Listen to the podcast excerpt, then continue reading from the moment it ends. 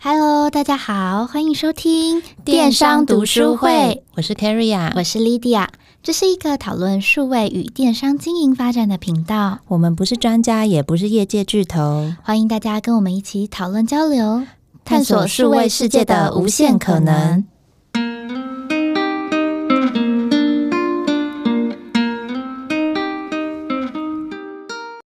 Hello，大家好，今天想要跟大家聊聊所谓的后疫情时代的电子商务。那就是在二零二零上半年，台湾在就是 COVID-19 的期间，算是蛮平安的度过了。那就是在电商的消费市场来说，因为疫情的关系。反而就是逆势成长，表现得非常非常的好。从经济部统计处的资料显示，就是你如果这段时间呢、没有提供就是电子商务服务给你的顾客的话，基本上这一些品牌在你的年营收下滑了，事实上五点四个 percent 算是非常的多。所以这就显示，就是现在本来就渐渐趋向数位化的市场，在接下来的日子，事实上会加快它的脚步，让就是电子商务的市场越变越大。那我们今天事实上就想要来聊聊说，那在这样子的后疫情时代，我们有什么事情是值得思考跟注意的？对，所以在下半年度二零二零，其实今年已经快要过完了。那可以想见，说电商产业就一定会是各个企业品牌的焦点，就是会越来越加快脚步。那在着手为明年度做准备的同时啊，我们可能要注意，在经历了这一波疫情之后呢，我们认知的网络消费者，他们可能也做了一些变化。所以他们而产生的一些新的消费行为，所以我们今天想要跟大家探讨有几个所谓的 “the new normal” 新的消费者行为，那我们可以怎么样去应对，跟怎么样去跟他们保持一个互动的关系？对，那下面是几件我们特别觉得就是在疫情过后我们可以注意的几件事情。第一件事情就是年纪的变化。那大家可能都知道，就是在过去啊，网购的主力市场差不多就是坐落在三十到四十九岁这一群人。但是因为疫情的影响，事实上就是年纪这件事情悄悄的发生了变化。哦，什么样的变化？就是在疫情的期间，因为以前可能大部分都是呃三十到四十九岁这一群人在做消费，可是呃渐渐的，就是因为疫情的关系，大家可能就想说避免就是实体的接触，熟龄人口就是大概五十到六十五岁这一段区间的人，就开始跨出他们就是电商购买的第一步。哦，对耶，这个的话，其实我妈妈本身应该就是属于这个年龄层。那她以前就是她其实是一个会去传统市场买菜的家庭主妇，就很贤惠这样。所以他以前连去超市，他都觉得没有一般传统市场那么新鲜。可是今年上半年因为疫情太严重，所以那个时候他就是对于这件事情也开始有一点却步，甚至可以开始接受我们就有时候会叫 Foodpanda 或 Uber E 回家这样，然后他上个月甚至跟我说：“诶，他发现 Uber E 也可以订那些就是新鲜的食材，就直接订蔬菜。他甚至对这也跃跃欲试，我觉得很惊讶。”对，就是事实上，在今年稍早，赖购屋甚至就分享说，在这样疫情的情况之下，他们的首领首购族啊，成长的人数高达了四十三个 percent，非常的高，很高，真的。对，那我们这边特别把这个拉出来，是觉得还有一件事情蛮值得注意的，就是这些首领首购族啊，他虽然可能不像是我们刚才说三十到四十九岁的这群人，他购买的频次很高，可能到一个礼拜会买一件东西这样子。可是因为这一群人，他们是属于一个经济比较稳定的状况，他们不需要为了家里的大小事情烦恼，可能不需要担心说要付房贷啊或付小孩子的学费，所以他们的笔数虽然不高，但是客单价事实上就高过非常多的年轻人，消费的能力事实上是蛮可观的。所以在这样的趋势之下，各个品牌可能需要开始思考的是，说自己家里的网站是不是真的能够就是迎合这些新的熟龄首购族比如说你的文案是不是真的能够吸引他们？因为我觉得，就是年轻人喜欢的，或者是就是稍微比较呃熟龄的人，他们可能会被吸引到的文案会有点点不一样。那再来说，就是按钮啊，或者是视觉元素，是不是真的能够够清楚的跟他们沟通，或者是对他们来说是不是好，就是点击的？我觉得这些东西都是非常重要的。没错，那除了熟龄用户以外啊，其实赖购物它有同时分享，就是关于千禧世代所谓的十八到二十四岁，他们这一群从出生可能就非常熟悉三 C 产品的年轻用户，他们也开始大量的投入行动网购市场。那它虽然没有刚刚讲到的首领首购族成长的幅度那么高，但它相较去年同期其实也成长了二十三个 percent，我们觉得也是蛮多的。而且这些年轻的消费者，相对于首领来说呢，他们其实本身就是对于网络啊、科技啊非常的熟悉，那他们也很习惯会去使用行动装置，而且他们的生活习惯可能就会是比较倾向在晚上啊、夜间时段去做下单。那这些都是值得品牌或店家再去做一些社群互动啊，或是广告的操作等等的时候，可以去思考的部分。嗯，那总结我们刚才前面提的，就是基本上在电商的产业，我们可以发现第一件事情是，五十到六十五岁的人已经开始，就是他们网购的第一步。那另外就是十八到二十四岁的这一群人，他们就是越来越习惯使用不说，然后我们也发现他事实上在晚上下单或者是晚上的活跃度是比较高的。这件事情，我觉得是可以让大家就是稍微的放在心上，了解说那要怎么样去因应这样子的新情况。那我们刚才说的是年纪嘛，我不知道说是不是消费类别在这样的情况之下也有做了一些改变呢？对，那消费类别的部分，其实我们在二零一八或二零一九年的一些统计看到，在网购比例中最高的呢，其实还是以服装跟配件占大多数，就大概是四十五点七 percent，已经接近一半。但当然，经过了这次疫情以后，让情况有了一些变化。因为呢，线上通路本身是很方便的嘛，再加上可能上半年那时候疫情比较严重的时候，大家对于到实体店会有一些安全上的考量，所以呢，不意外哦，清洁防疫相关的用品，还有一些食物啊、日用品，就会在这段期间就变成是最受欢迎的网购类别。那刚刚有提到的一些首领首购族，他们第一次购物也都会是买这些相关类别的产品，这样。但其实我们呃以台湾来说的话，其实从五六月之后，我们疫情就已经逐渐趋缓。那目前大家的生活也算是呃比较回归正常的一个状态。那所以一般的消费者，他对于囤积食物啊或囤积卫生纸那种紧张感的需求，其实已经下降了。那下半年度这些在网购市场啊，这些品牌，你已经曾经在上半年的时候已经第一步吸引到这些消费者，他们。在你的网站上做了一个购买的动作，然后我们有了他的资料。那接下来我们要怎么样在他们没有那么紧张了，可是我们还是想要跟他们保持持续性的互动，这件事情就会是品牌可以持续去思考的一个题目，不要让这些来的新客就这样流失掉了。嗯，没有错。那在类别的部分呢、除了就是刚才 Keria 提到的清洁防疫相关的用品有一个蛮显著的成长之外，事实上在台湾三四月份算是比较多，你知道产业他们愿意让自己的员工 work from home 的期间，在这段期间，事实上在家娱乐跟线上学习的市场，事实上也有一个蛮显著的提升。不能出门的时间呢、啊、Keria 就是那段时间你在做些什么？在家追剧啊，在家追剧，所以没有去打电动什么之类的。因为买不到 Switch 主机，大缺货。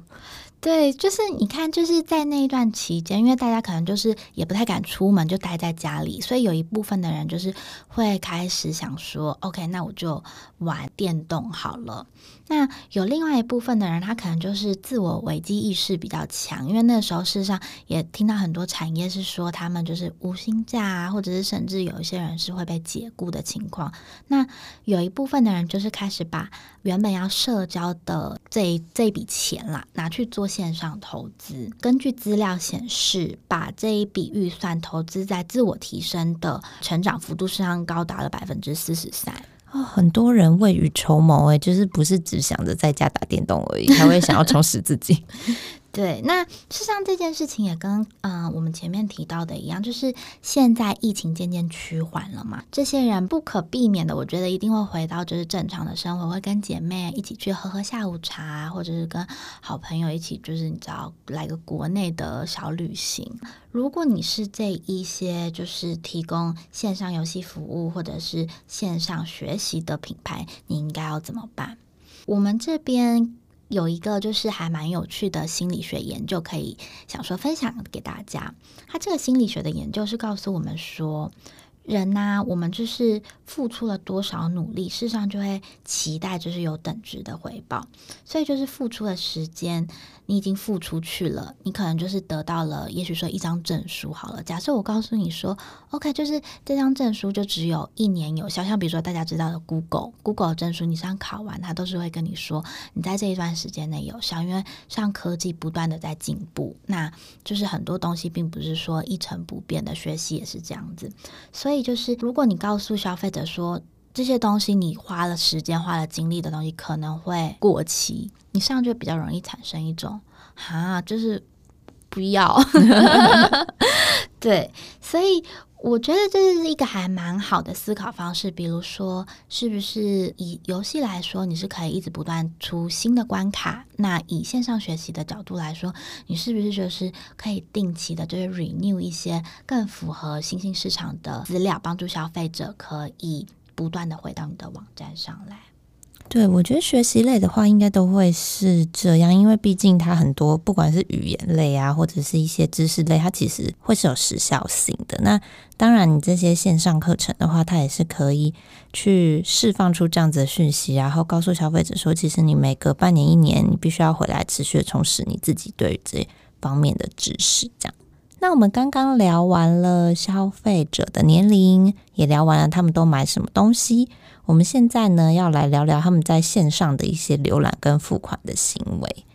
那这边我想问问看莉迪亚，因为我知道你应该也是热爱网购的人，还不错。对，那你自己本身有倾向是用什么样的装置在浏览，或者是你会特别倾向说用什么样的方式完成结单吗？浏览的话，我现在好像大部分就是会用通勤时间啊什么，就用手机先快快看过。那结单的话，我自己比较有感的是，事实上在几年前来说，我在就是手机看完，我最后还是会习惯在那个桌机上面做购物。OK，对，但我自己最近啦，就是有渐渐的发现，我不知道是不是因为就是用手机的人越来越多，所以就是。各个品牌在就是你知道结账系统啊什么之类的，哦、越做越好。对，我我自己觉得好像是这样，因为我发现我好像越来越常就是会直接在手机上下单。嗯，对，所以我会说，就是现在对我来说，浏览可能主要是手机，但是结账就不一定。OK，那李迪亚，你的购物行为其实跟我们在那个研究报告上面看到的一些统计数字是非常相近。就是呢，其实网络购物的族群，他们会使用手机浏览的比例，尤其是在疫情过后又变得更高了。其实，在各个年龄层，几乎都已经有高达百分之九十的人，他就是至少会用手机看手机或平板看过你的网站一次。百分之九十很高诶、欸，很高。对，可能就像你讲的，因为可能现在的那个智慧型手机已经非常普及，然后四 G 吃到饱也很便宜，所以大家其实很习惯性的会用手机先去做第一次的浏览动作。但是呢，你看完商品后，你最后进行付款的话，如果简单用性别来做区分的话，男性会比较倾向用桌机或是笔电进行结单。但是女生来说呢，在装置上面没有特别的显著性，就是他们的适应性看起来也都蛮强的，不管是行动装置啊，或者是呃固定装置，他们都会还有蛮高度完成转单的比例。那我们根据资策会的在去年的研究，在网购中，大家最喜欢的支付方式还是以线上刷卡为主，差不多会有七十五点七 percent 这样。但值得注意的是，其实超取付款。也有四十六点八 percent 是第二名。那这个的话，其实像针对一些比较年轻的用户啊，他们可能还没有信用卡，所以你可以直接寄到超商，然后再付款的话，就会是一个很方便的行为。那刚刚前面有提到一些年轻族群大量投入网购嘛，所以这一块的话也是可以注意一下。然后比较有趣的是第三名的。大家喜欢的结账方式其实是用 Line Pay，也有二十一点八 percent。但是呢，如果你再加入年纪作为考量的话，Line Pay 主要使用的族群是二十到二十九岁的女生。但如果你的年纪再稍稍长一点的话，是到三十四岁的话呢，如果你平常习惯用手机付费的话，你就会觉得 Apple Pay 是更方便的。我觉得我就是一个喜欢用 Apple Pay 的人，但我没有想到，就是这跟年纪居然会有关系。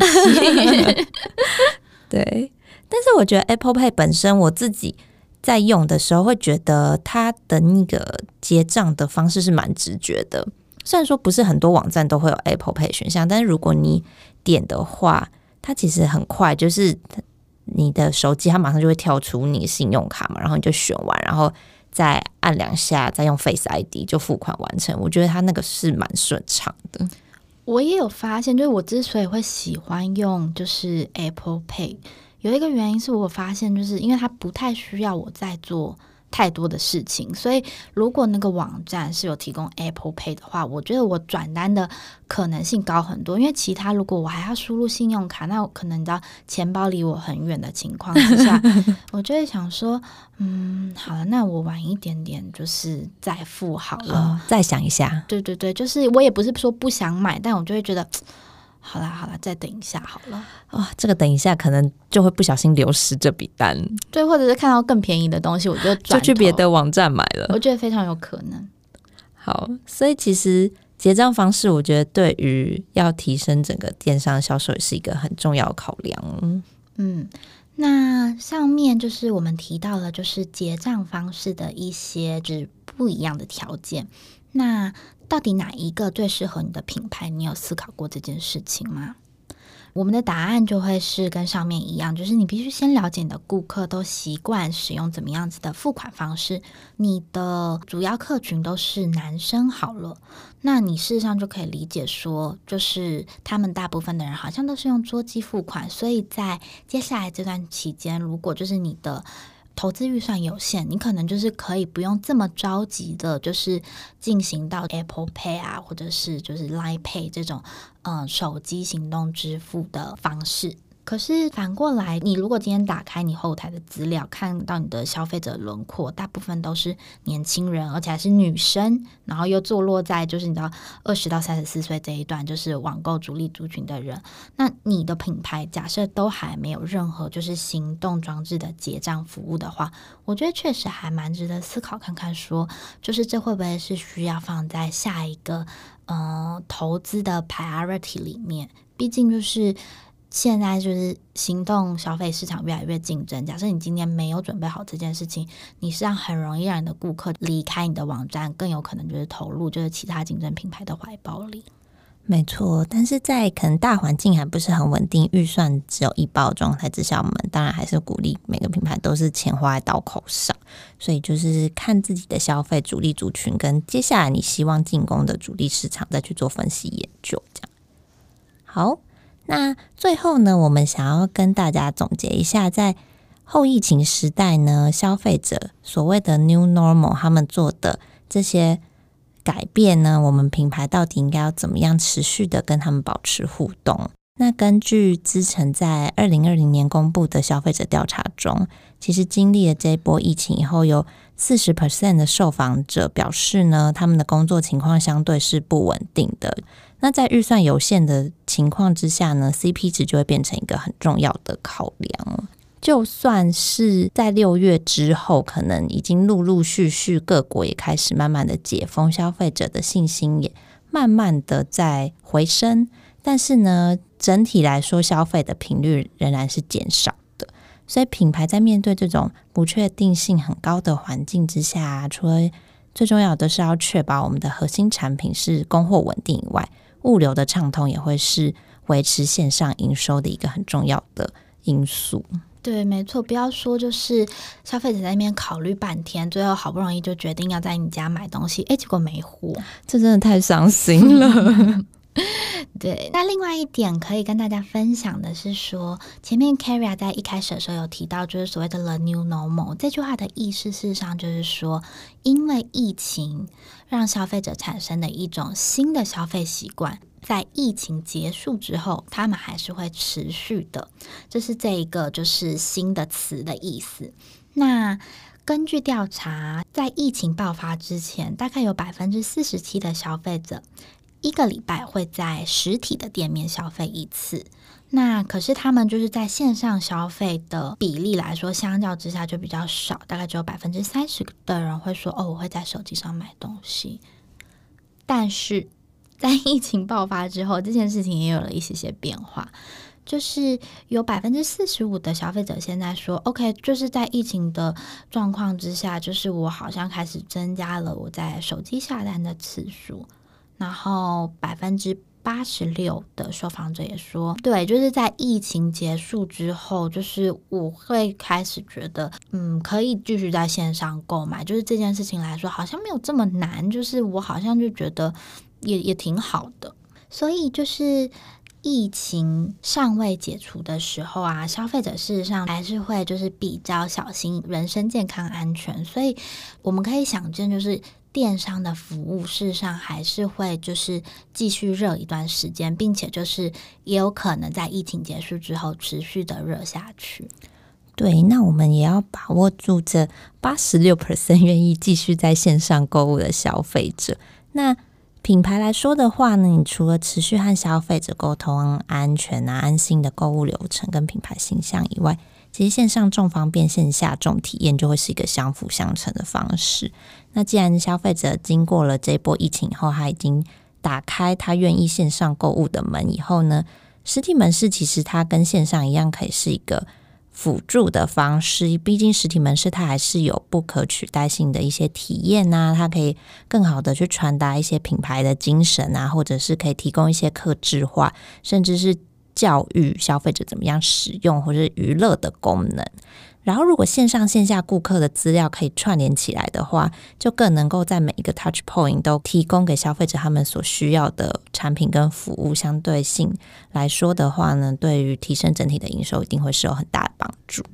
嗯，毕竟啊，我们现在就是最近看到新闻在。欧洲、美国就因为天气变冷，疫情又好像就是又蠢蠢欲动了嘛，所以对我们来说，我们也搞不太清楚说台湾现在稳定，那接下来会怎么样？所有的机会都是留给准备好的人。所以，既然我们已经知道现在疫情过后，呃，消费市场开始发生了一些改变，我们就可能要趁现在就是还很稳定的时候开始做一些准备。毕竟，就是机会都是留给准备好的人的。对，转单的机会也是。好哦，那我们今天的节目就到这边。那我们相关的内容的话，我们也都会更新到我们的网站上面，所以欢迎大家可以去阅读内容。那有什么样的想法，也都可以留言，或是在写 email 给我们。好，那我们就下一集见喽，拜拜，拜拜。